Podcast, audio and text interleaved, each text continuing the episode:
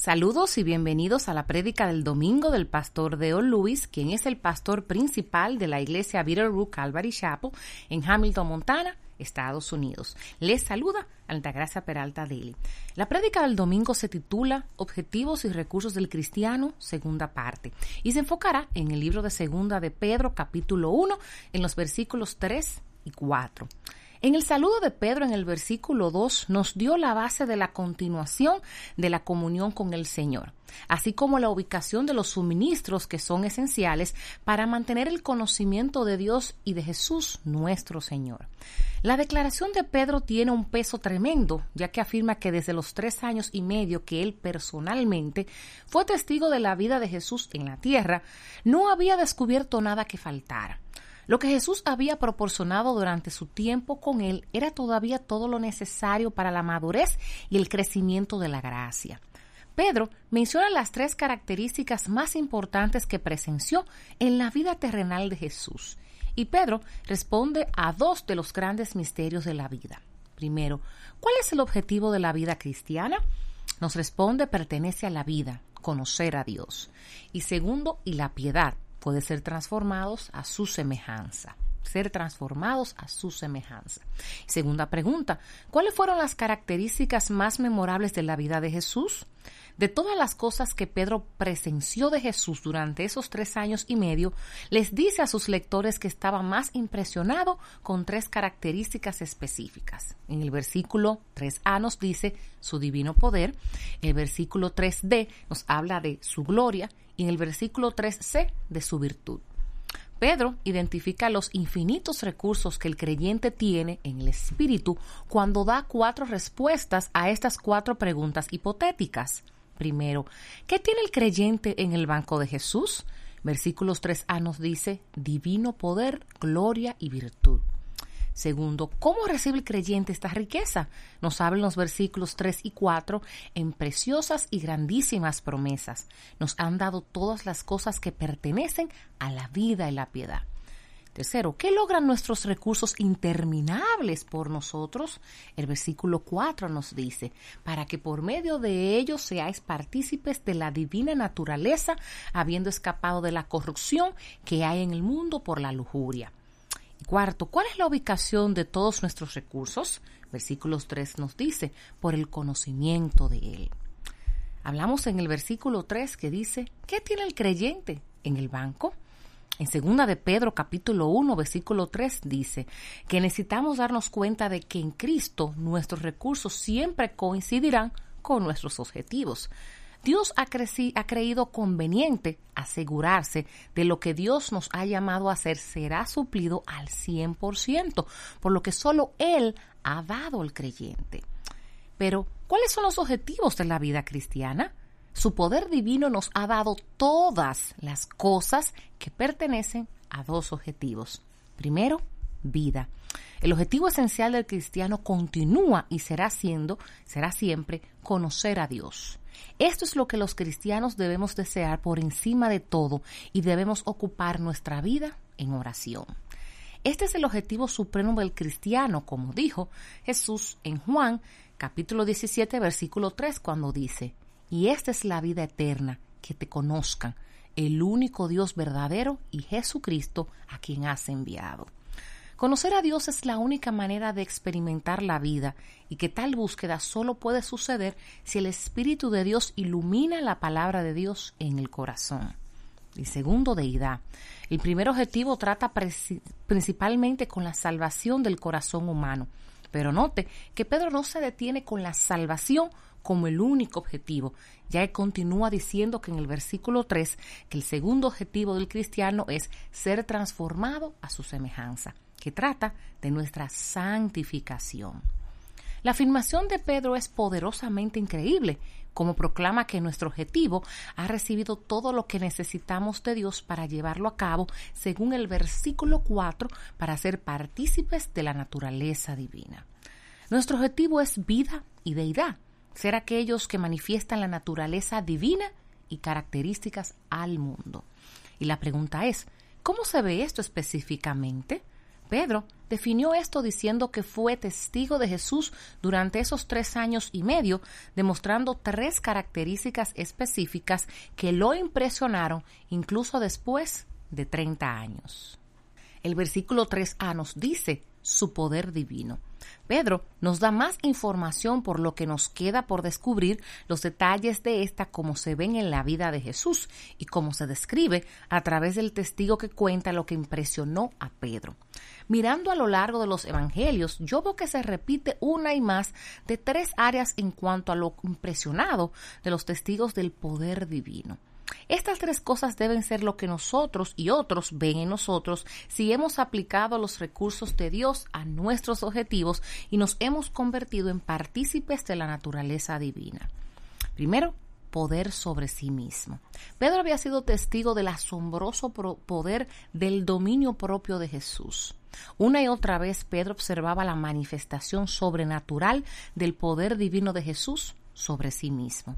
Jesús nunca se distrajo ni se exaltó a sí mismo. Él exhibió un poder divino por encima de lo que consume a todos los demás, ellos mismos. Jesús no estaba gobernado por sus deseos, ni controlado por su deseo de placer ni por el deseo de escapar de aquello que le causaría disgusto. Su poder sobre sí mismo se vio durante su tentación en el desierto, las innumerables ocasiones y recursos que tuvo para no sufrir de ninguna manera. Sin embargo, solo hizo lo que agradó al Padre. Su deseo fue tragado en obediencia a la voluntad del Padre. Segundo, poder sobre la paciencia. La segunda área es una exhibición asombrosa del poder divino que Jesús tuvo sobre la paciencia.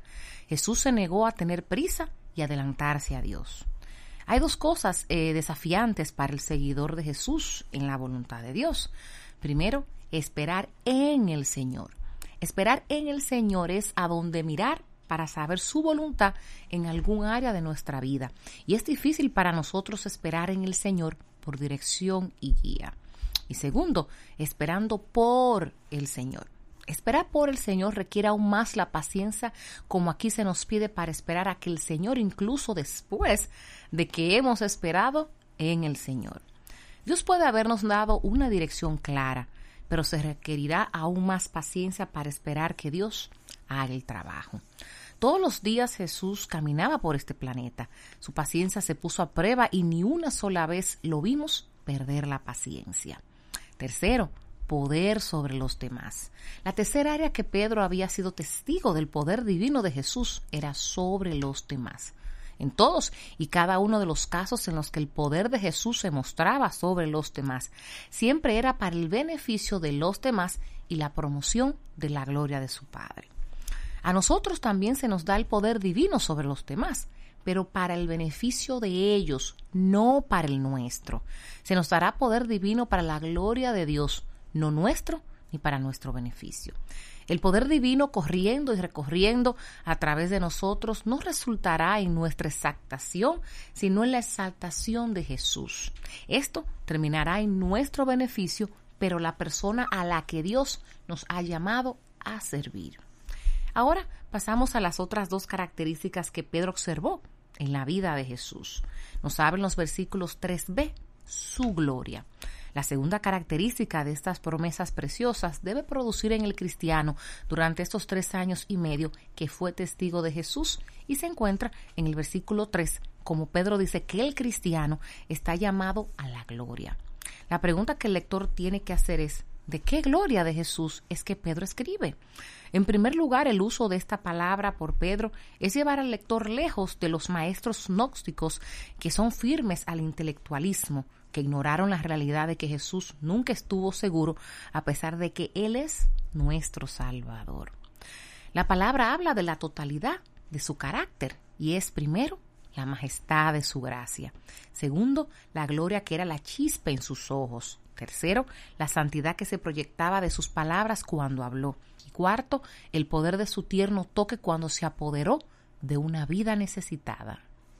Pedro está describiendo lo que el apóstol Juan describió en su Evangelio, en Juan capítulo 1, versículo 14, y nos dice, y el Verbo se hizo carne y habitó entre nosotros, y vimos su gloria, la gloria como el unigénito del Padre, lleno de gracia y de verdad. Las radiantes túnicas terrenales de su misericordia y el esplendor de la deidad que se despoja corporalmente en su generoso amor. Pedro no está escribiendo sobre lo que aún no ha presenciado en toda la eternidad, sino lo que presenció en la eternidad manifestado para que la humanidad caída pudiera darse cuenta. La naturaleza de ternura, dulzura, santidad y amor de Jesús siempre estuvo presente en la vida de nuestro Maestro. Ese es un recurso para nosotros ahora, a través de las preciosas promesas y tenemos recursos infinitos en el banco de Cristo para que vivamos de esta manera hacia un mundo que se maravillará de la gloria de Dios reflejada en nuestra vida diaria. Y en el versículo 13 nos habla de su virtud. La tercera característica de estas preciosas promesas deben producir en el cristiano también y se encuentra en el versículo 3 cuando Pedro dice que el cristiano está llamado a la virtud de Cristo. La bondad moral de su Maestro Jesús estuvo siempre presente y visible. Lo que más es notable es que Pedro tenía 30 años para mirar atrás no solo lo que presenció en las acciones de Jesús, pero ahora podía colocar las acciones de Jesús junto a la enseñanza de Jesús para ver si Jesús alguna vez fue una persona que podría haber dicho, haz lo que digo, no lo que hago. El testimonio de Pedro en la, en la, virtud de Jesús es que nunca hubo una vez en que Jesús no exhibiera una virtud celestial en situaciones y circunstancias terrenales. Nuevamente le recuerdo al cristiano que estas asombrosas características de Cristo son lo que nuestros recursos provistos por Jesús deben lograr en cada uno de nosotros.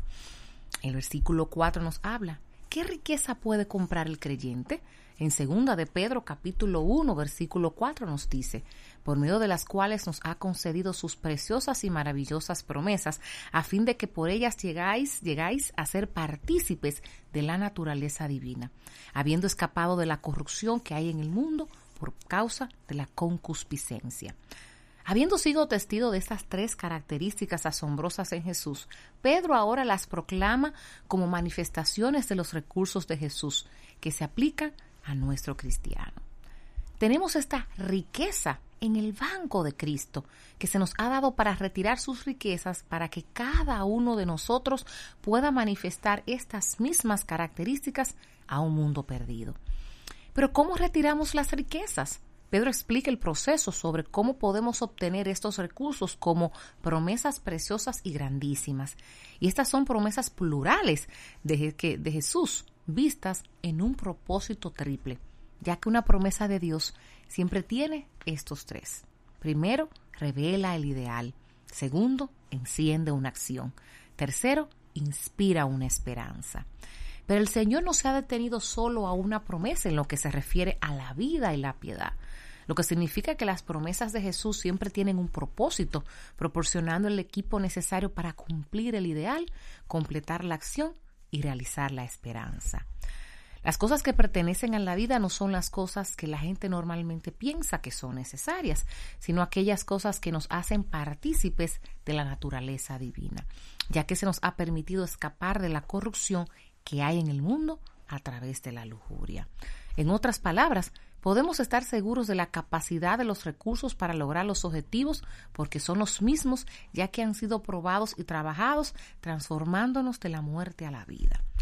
Las preciosas y grandiosas promesas de Dios nos capacitan para conocer a Dios y ser transformados a su semejanza.